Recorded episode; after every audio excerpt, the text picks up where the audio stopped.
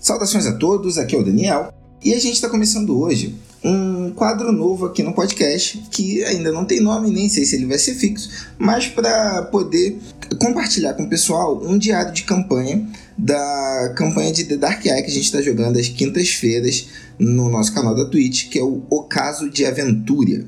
Essa campanha ela tem quatro personagens que são o Balor, um pescador parrudo gigante, a Tiffany, que é uma espécie de gatuna, o Eubrenel, que é um elfo meio bem estereótipo do elfo ranger, ele reclama disso, e a Eika, que é uma parteira, meio curandeira, assim, uma bruxa quase, que tem visões do futuro.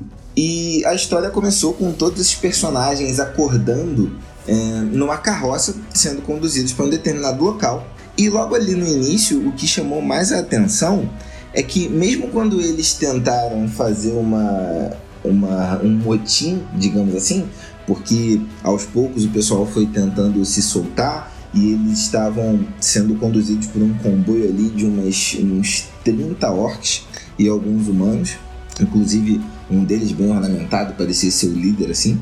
Então, mesmo quando os personagens tentaram se levantar contra todos esses orcs, essas criaturas, é, eles não foram dizimados, que é o que eu imaginei. Imaginei que logo no início do jogo a gente já ia ser dizimado e ia ter que fazer outros personagens, mas não.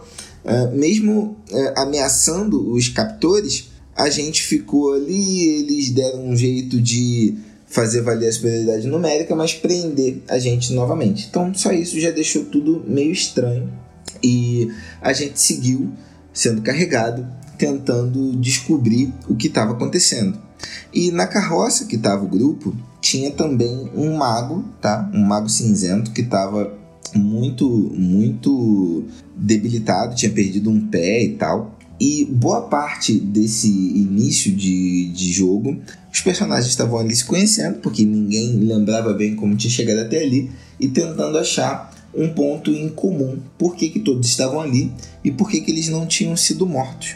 Até que a gente conseguiu descobrir que todos tinham nascido no dia, em um dos dias do Inominável, que são os dias do ano em que, que são atribuídos a esse deus, que é um deus antagonista ali de aventura, é um deus que traz mau agouro, é o, o grande deus inimigo do mundo, é o Inominável. E não demorou muito para Eika conectar os pontos e lembrar que existe uma tradição de sacrificar pessoas que nasceram no dia do Inominável em um determinado local para dar poder para esse deus. Existe um culto que faz isso e tenta trazer esse deus de volta. Então a gente já conectou os pontos e se ligou que esse era o motivo pelo qual eles não tinham matado a gente ainda. Além da gente, existiam outras carroças com outras pessoas é, e a gente queria arrumar um jeito de fugir, obviamente, antes de chegar no nosso destino. Isso daria, pelo que a gente ouviu de algumas conversas e conseguimos tirar ali do daquele líder deles, uns três dias de viagem. Porém, o grupo todo estava muito debilitado, porque estava sem comer alguns dias, estava sem cuidados. E numa noite de acampamento, no meio da floresta, a gente armou um, uma fuga.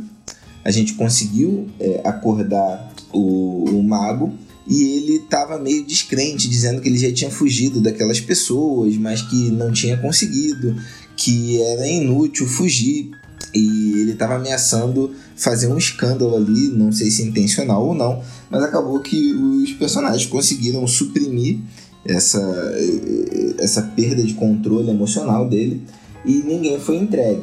Com isso, é, a gente conseguiu ali desfazer nossas amarras. A Ika tinha um feitiço de fogo, ela conseguiu queimar as cordas e em um momento de descuido dos guardas à noite, a gente é, conseguiu apagar todos eles, pelo menos que estavam próximos ali, mesmo de dentro da mesmo de dentro da carroça, a gente tinha algumas magias que eram efetivas, tipo o Fulminictus, que é uma magia que ela meio que destrói todos os órgãos do adversário por dentro. Então o Elbrenel usou um Fulminictus que quase evaporou um dos guardas que estava guardando a gente. O cara simplesmente caiu como um saco vazio. E nisso a gente conseguiu se organizar. Conseguimos abrir a carroça para fugir. Porém, quando a gente estava fugindo, alguns dos outros prisioneiros viram e começaram a gritar por ajuda. A nossa ideia era voltar para alguma vila mais próxima, descansar para é, ir atrás deles novamente, porque né, eles ainda tinham mais um dia e meio, dois dias de viagem. A gente, num grupo menor e correndo ali, é, imaginou que conseguiria voltar até uma cidade para se recuperar e emboscá-los mais à frente. Mas, né, nem tudo sai como a gente planeja. Quando os prisioneiros viram que a gente estava fugindo, eles começaram a gritar e sinalizar e pedir ajuda. Isso chamou a atenção dos guardas e começou uma perseguição pela floresta. A gente não estava tendo muito sucesso e precisava de uma distração. Nesse momento, o nosso amigo mago ele começou a conjurar uma magia de fogo. A ideia era fazer uma espécie de barreira de fogo ali na floresta, tacar fogo.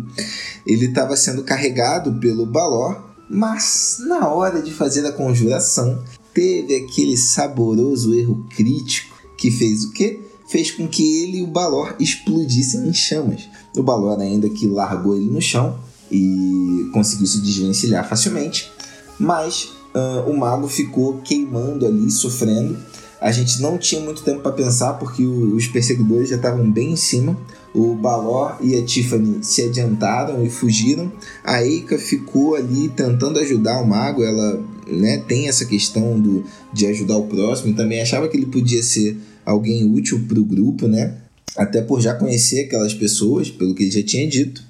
Só que era uma situação complicada, porque não tinha como simplesmente pegar o cara pegando fogo ali e, e, e carregá-lo. Ela nem tinha força para isso. E nesse momento de indecisão, o Elbrenel tentando fazer com que a Eka fosse embora, ele percebeu que não teria como salvar o mago e simplesmente estocou sua lança na cabeça do mago, dando fim ao sofrimento do pobre coitado. a Eka, mesmo que é, estupefata com aquela cena, sabia que não tinha muito tempo para pensar, então eles seguiram correndo, fugindo dos captores que estavam cada vez mais próximos, até que chegaram à beira de um precipício. E ali já não tinha mais muito para onde ir. Enquanto eles estavam pensando em qualquer coisa, o Balor simplesmente abraçou a Eika e a Tiffany e pulou, e o Elbrenel pulou atrás deles. Então, aqui é onde a gente começa a segunda aventura da nossa campanha, o Ocaso de Aventuria. Os nossos heróis pularam, que nem sempre. heróis, entre aspas, né? Porque em aventura nem sempre são tão heróis assim, estão sendo meio que forçados a ser. Eles pularam de um precipício em uma perseguição, mas a gente simplesmente não pode deixar aquelas pessoas para trás, porque isso pode ser o ponto que falta para trazer o Inominável de volta.